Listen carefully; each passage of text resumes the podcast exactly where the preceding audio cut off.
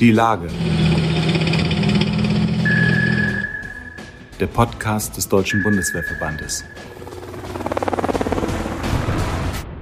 Herzlich willkommen bei Die Lage, dem Podcast des Deutschen Bundeswehrverbandes. Die Zeitenwende, wir sind mittendrin. Die Bundeswehr steckt wohl im größten Umbruch seit dem Ende des Kalten Krieges. Betroffen sind alle TSK und Org-Bereiche. Es ist eine Mammutaufgabe, die Streitkräfte wieder auf Kurs Landes- und Bündnisverteidigung zu bringen. Der russische Überfall auf die Ukraine hat alles innerhalb weniger Monate grundlegend verändert. Betroffen ist natürlich auch die Streitkräftebasis. Doch was ändert sich alles? Wie stellt sich die SKB auf die neuen Herausforderungen ein? Darüber wollen wir heute mit dem Inspekteur der SKB, mit Generalleutnant Martin Schelleis, der heute bei uns zu Gast ist, sprechen. Bei uns am Tisch sitzt auch der stellvertretende Vorsitzende SKB im Bundesvorstand, Oberstabsfeldwebel Karl-Uwe Hahn. Mein Name ist Jan Bombeck. Ich bin Redakteur des Deutschen Bundeswehrverbandes. Herr General, erstmal herzlich willkommen beim Deutschen Bundeswehrverband. Schönen guten Morgen. Herzlichen Dank. Guten Morgen, Herr Bombeck.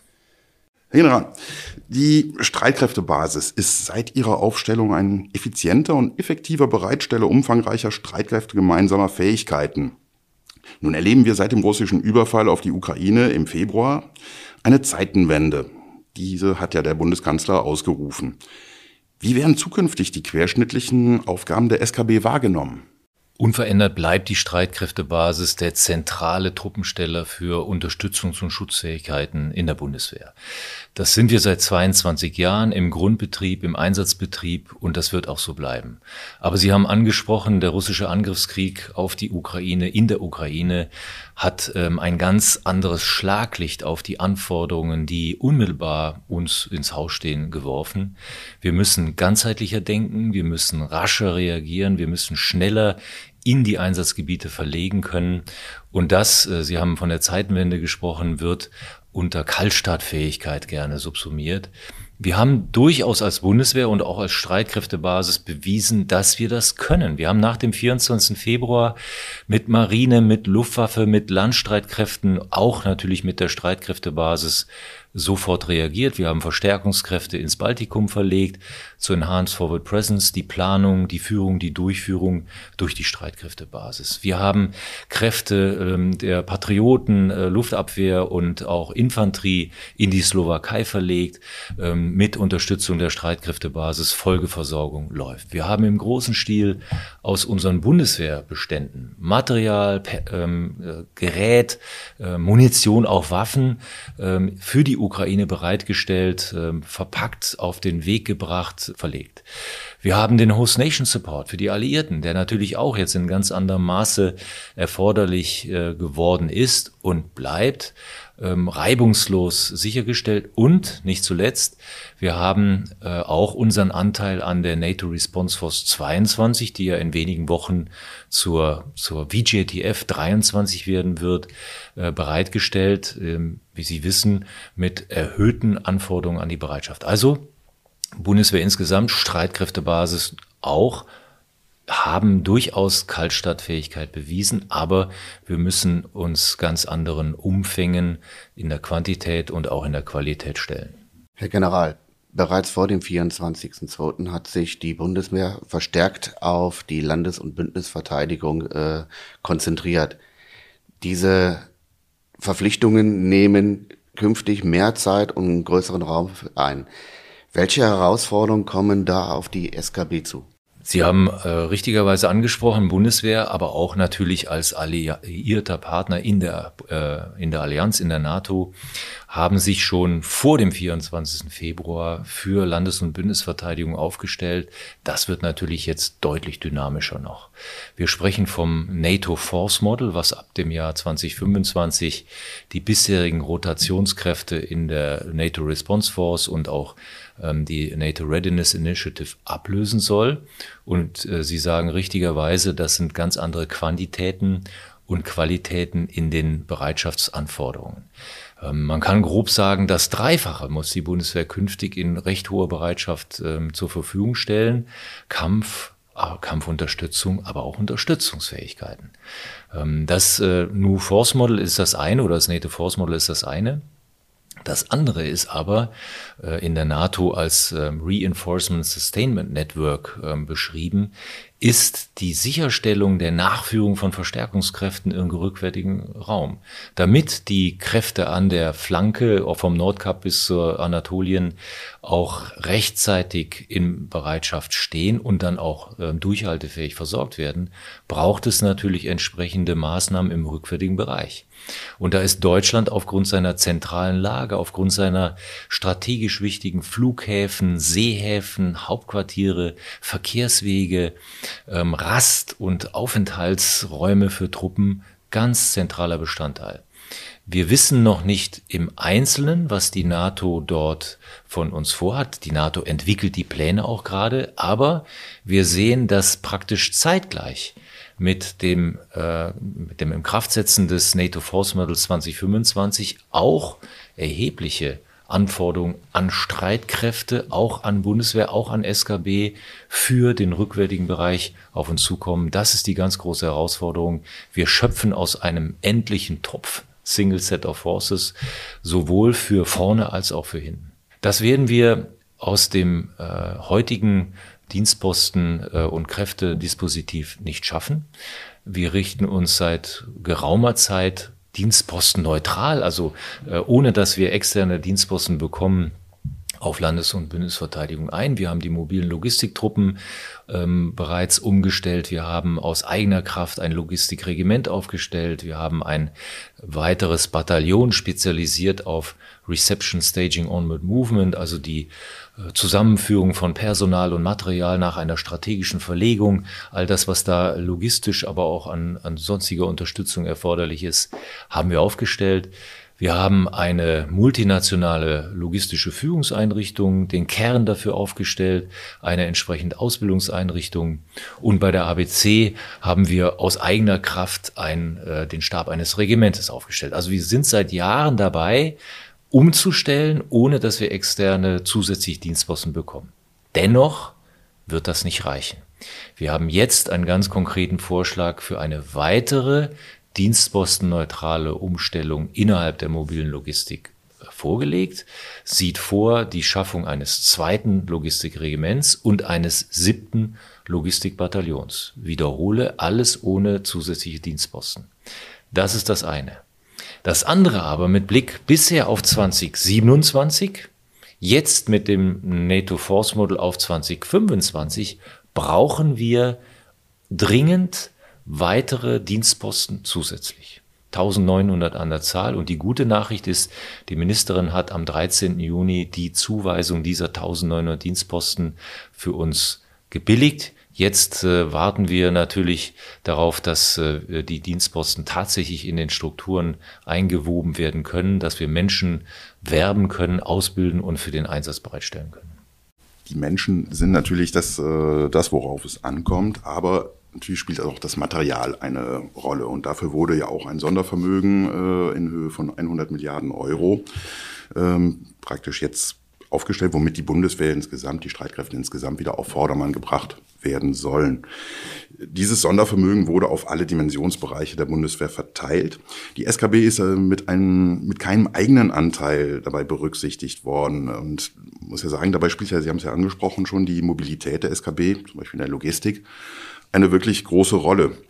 Wie sollen neue moderne Fahrzeuge inklusive Wartungsverträge zukünftig finanziert werden? Das Sondervermögen ist ja gedacht, ähm, dass große Modernisierungsvorhaben, die F-35, der Chinook-Hubschrauber, äh, Land, ähm, See äh, gehende Systeme, die bisher nicht vollumfänglich im Einzelplan 14, also im regulären jährlichen Haushalt äh, zu finanzieren waren, praktisch vor die Klammer gezogen werden, um den, um den Modernisierungsstau einerseits aufzulösen und andererseits dann Platz im regulären Haushalt für die von Ihnen angesprochenen kleineren, aber übrigens im Umfang nachher in der Summe dann doch ganz ansehlichen Bedarfe auch der Streitkräftebasis zu decken. Wir reden hier von 15 Milliarden Euro immerhin. Aber es sind nicht die großen Milliardenprojekte wie äh, ein Flugzeug, ein Kampffahrzeug, ein Schiff, sondern es sind zum Beispiel die ähm, Funktions- und Sonderfahrzeuge, Umschlaggerät,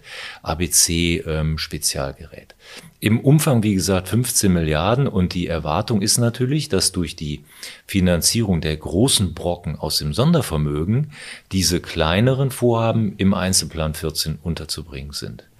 Ähm, wir haben äh, großen Bedarf, äh, Sie haben es angesprochen, Mobilität. Wir sehen es bei den Russen, dass sie erhebliche Defizite im Straßentransport haben. Sie sind gut im Eisenbahntransport, schlecht im Straßentransport. Und äh, deswegen, wenn jetzt noch irgendwo Zweifel äh, ähm, bestanden haben sollten, äh, was äh, eigentlich an, an logistischer Unterstützung erforderlich ist, muss man nur mal in die Ukraine schauen stärker, deutlicher kann man das nicht machen. Die gute Nachricht ist, wir haben einige der äh, Systeme, Straßentrankwagen, Straßentransportfahrzeuge, die dieses Defizit ausmachen, im Rahmenverträgen bereits unter Dach und Fach. Und das ist häufig marktverfügbares beziehungsweise durch die Industrie rasch produzierbares Gerät, was schnell ähm, realisiert werden kann, was dann schnell auch dringende Defizite decken kann. Und meine Erwartung ist, dass wir bei entsprechender Umpriorisierung im Haushalt ganz schnell solche Defizite decken können. Das kann äh, zügig abfließen und würde, wie gesagt, einen, einen Teil äh, unseres Bedarfs sehr schnell decken können. Das Bundesministerium der Verteidigung hat im März 2022 damit begonnen, dringliche Handlungsbedarfe in einer ersten Phase der Bestandsaufnahme zu erarbeiten. Über 100 Vorschläge sind im Ministerium und in der Bundeswehr eingegangen und zeigten ein breites Spektrum von Maßnahmen auf. Welche Streitkräfte Basisvorschläge konnten dort von der Seite der SKB eingebracht werden? Also nicht wenige der 100 äh, kommen tatsächlich von uns und zwar äh, genau in der von Ihnen angesprochenen Bandbreite von großen Brocken, zusätzliche Dienstpostenpakete, hatte ich gerade schon mal erwähnt, aber auch zu ganz praktischen, konkreten Maßnahmen, die unmittelbar Wirkung ähm, auf der Basis, äh, auf der Arbeitsebene erzielen können. Also so zum Beispiel eine größere Freiheit für die Kommandeure, das Handgeld zu verwenden, eine größere Flexibilität bei der Abgeltung von Mehrarbeit.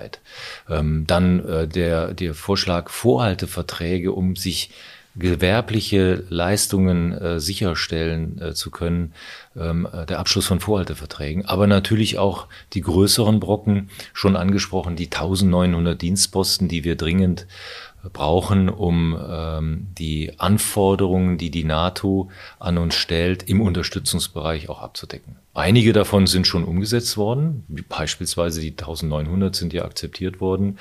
Ähm, auf andere warten wir jetzt mit Spannung ähm, äh, mit Blick auf den Abschlussbericht der Bestandsaufnahme. Wie werden die Kohäsionsbeziehungen mit Blick auf den Personal- und Materialmangel vorgenommen werden?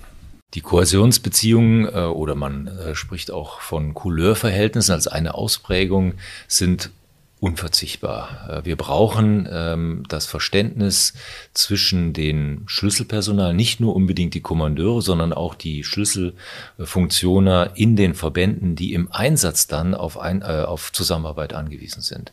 Wir werden die Grundstruktur absehbar nicht dramatisch ändern.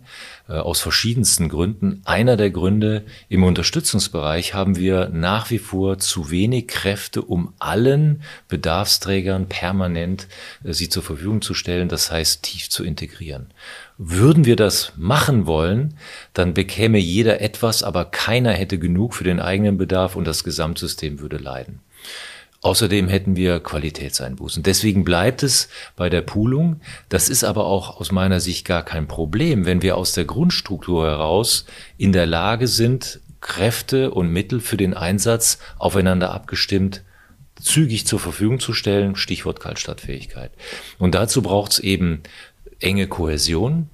Dazu kann man Couleurverhältnisse ähm, nehmen und das tun wir auch. Äh, sowohl die Logistiker als auch die Feldjäger, die Abizisten sind im engen Kontakt mit den von ihnen zu unterstützenden Kampfverbänden. Ähm, Wir müssen nur darauf, immer wieder darauf hinweisen, dass jeder Unterstützungsverband äh, beziehungsweise Einheit mehrere Kunden hat. Es kann also keine eins zu eins Beziehung geben, wie sich das manche wünschen würden. Also keine Aneinanderkettung sozusagen, sondern man muss einfach wissen, aufgrund der, des Engpasses bei den Unterstützungsfähigkeiten muss jeder Bataillonskommandeur eines Logistikbataillons zum Beispiel mehrere Kunden bedienen. Das geht, ähm, das weisen wir auch nach, aber das ist die Herausforderung, äh, die ähm, wir beim Thema Couleurverhältnisse haben. Das spricht nicht dagegen, dass wir es machen, aber wie gesagt, ähm, wichtig ist, es gibt mehr Kundschaft als, äh, als äh, Unterstützer. Herr General, noch eine Frage von mir. Sie haben das bereits in unserem Gespräch mehrmals erwähnt. Die Streitkräftebasis bekommt 1900 zusätzliche Dienstposten zur Erfüllung der Aufgaben, die vor der Streitkräftebasis liegen. Eine Frage, die uns auch häufig an uns gestellt wird. Werden damit zukünftig SKB-Einheiten, Bataillone, Regimenter verstärkt oder werden neue aufgestellt? Und gibt es da schon Zeitlinien? Sowohl als auch. Ähm, sie, äh, teilweise werden sie zur Verstärkung bestehender Verbände herangezogen, teilweise zur Aufstellung neuer. Zunächst nochmal, wo kommen die 1900 her? Das ist ja keine gegriffene Zahl, sondern eine aus den Vorgaben des Fähigkeitsprofils abgeleitete. Das Fähigkeitsprofil sieht ja unter anderem vor im Jahr 2027, dass Deutschland eine voll ausgestattete Division mit drei voll ausgestatteten Brigaden bei den Landstreitkräften, zusätzlich bei den Luft- und See- und Cyberstreitkräften Gebinde bereitstellt. Und daraus abgeleitet haben wir den Unterstützungsbedarf definiert und festgestellt, dass wir zusätzlich 1900, um diese Vorgaben äh, zu erfüllen, brauchen. Das ist erstmal die Herkunft. Deswegen ist es auch ganz klar, wo die hingehen. Das ist jetzt nicht irgendwie mit der Gießkanne. 1000 Dienstposten gehen an die mobile Logistik im Wesentlichen die mobile Logistik. Das heißt, im Wesentlichen bauen wir ein neues, ein achtes Logistikbataillon auf. Zusätzlich verstärken wir das schon existierende Arson-Bataillon, Reception Staging Onward Movement, sodass das substanziell ähm, auf eigenen Füßen stehen kann und mit ähm, etwa zwei, drei Dutzend Dienstposten auch das Zentrum Kraftfahrwesen und die ortsfesten logistischen Einrichtungen. Aber im Wesentlichen ist es tatsächlich das neue achte Bataillon und die Stärkung des, ähm, des Arson-Bataillons. 700 Dienstposten, und das ist prozentual der größte Batzen, geht an die ABC-Abwehrtruppe. Damit stellen wir dreieinhalb zusätzliche ABC-Abwehrkompanien auf und sind dann auch in der Lage, den eingeleiteten Wechsel von der Bataillons in die Regimentsstruktur umzusetzen. Und ähm, dann mit knapp 3000 Köpfen im ABC-Abwehrkommando sind wir nach den Amerikanern die zweitgrößte ähm, Truppe in der ABC-Abwehr. Ohnehin jetzt schon Weltklasse in der Qualität, dann aber auch in der Quantität äh, wirklich äh, eine sehr eindrucksvolle Truppe. Und schließlich 200, dann haben wir die 1900 voll. Ähm, Dienstposten gehen zu den Feldjägern, da bauen wir zwei neue Kompanien auf. Das ist die Aufteilung. Die Zeitlinien, ja, sie waren gerechnet bis 2027, um eben den Vorgaben des Fähigkeitsprofils gerecht zu werden. Jetzt kommt mit dem äh, NATO Force Model äh, das Ganze zwei Jahre früher. Wir müssen realistisch sein. Wir schaffen es natürlich nicht, diese 1900 Dienstposten mit voll ausgebildetem Personal bis 2025 zu befüllen. Das ist klar. Aber der Weg ist richtig und wir äh, von, der, von Seiten der Streitkräftebasis tun alles, um die Voraussetzung zu schaffen, dass wir zügig diese 1900 Menschen auch, äh, 1900 Dienstposten auch mit Menschen, mit ausgebildeten, motivierten, ähm, qualifizierten Leuten besetzen können. Wunderbar. Ich denke, das war ein sehr aufschlussreiches Gespräch und ich denke, wir können uns eigentlich sagen, also die SKB ist auf einem guten Weg. Herzlichen Dank, Herr General, für dieses ausgezeichnete Gespräch. Und wir hoffen, dass unsere Zukunft zeigen wird, dass wir auf dem richtigen Weg sind. Herzlichen Dank Ihnen für die Möglichkeit. Ich bin da sehr zuversichtlich. Äh, es ist viel zu tun. Es ist auch ähm, ein Haufen Arbeit, aber äh, mit motiviertem Personal, mit gutwilligem Personal und mit Unterstützung natürlich aus der Politik, die momentan ganz großartig ist, wird uns das gelingen. Herzlichen Dank.